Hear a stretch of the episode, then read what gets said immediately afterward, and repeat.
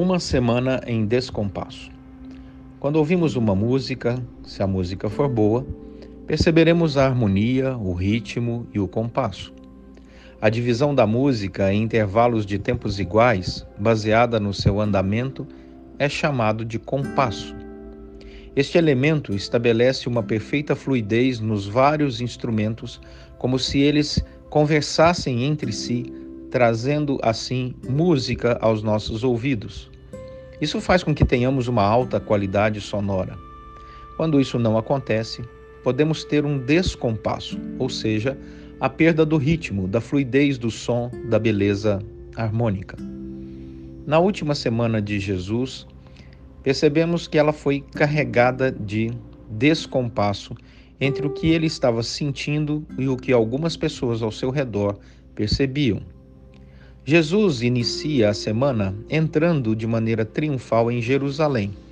Mas alguns fariseus que acompanhavam seu ministério pediram que ele repreendesse seus discípulos por estarem celebrando a entrada do Messias em Jerusalém. A resposta de Jesus: se eles se calarem, as pedras clamarão. Quando Jesus olhou para Jerusalém, diz o texto sagrado que ele chorou e disse: Jerusalém, Jerusalém, você que mata os profetas e apedreja os que lhes são enviados, quantas vezes eu quis reunir os seus filhos, como a galinha reúne os seus pintinhos debaixo de suas asas, mas vocês não quiseram. Não existe aqui nenhuma expressão dos discípulos de lamento compartilhado. É como se eles nem tivessem percebido a dor de Cristo. Chegando no templo em Jerusalém, Jesus ficou tão indignado com a venda de sacrifícios superfaturados pelos líderes religiosos da época que derrubou as mesas e cadeiras e expulsou os que vendiam estas coisas dentro do templo. Novamente, encontramos em silêncio constrangedor por parte dos discípulos e uma total incompreensão das pessoas que viram esta cena. Acharam estranha a atitude de Jesus, como se a purificação não tivesse nenhuma importância na vida espiritual do povo. O evangelista João relata que, mesmo depois que Jesus fez todos aqueles sinais miraculosos, não creram nele.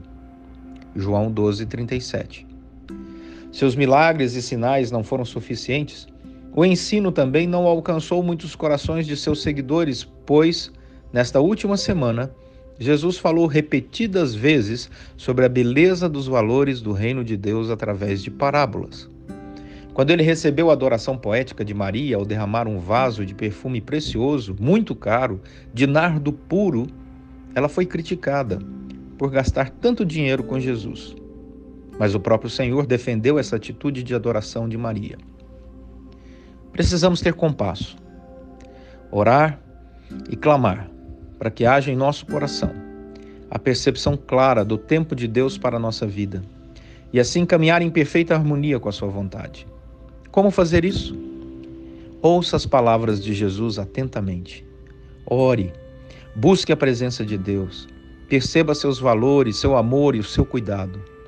O resultado dessa harmonia será paz, alegria e celebração. Cristo morreu e ressuscitou por nós para que tenhamos vida plena aqui na terra e vida eterna na Nova Jerusalém, ao lado do nosso Senhor e Salvador Jesus Cristo. Que Deus nos abençoe. Feliz Páscoa. Um abraço, Reverendo Leonardo Sayum.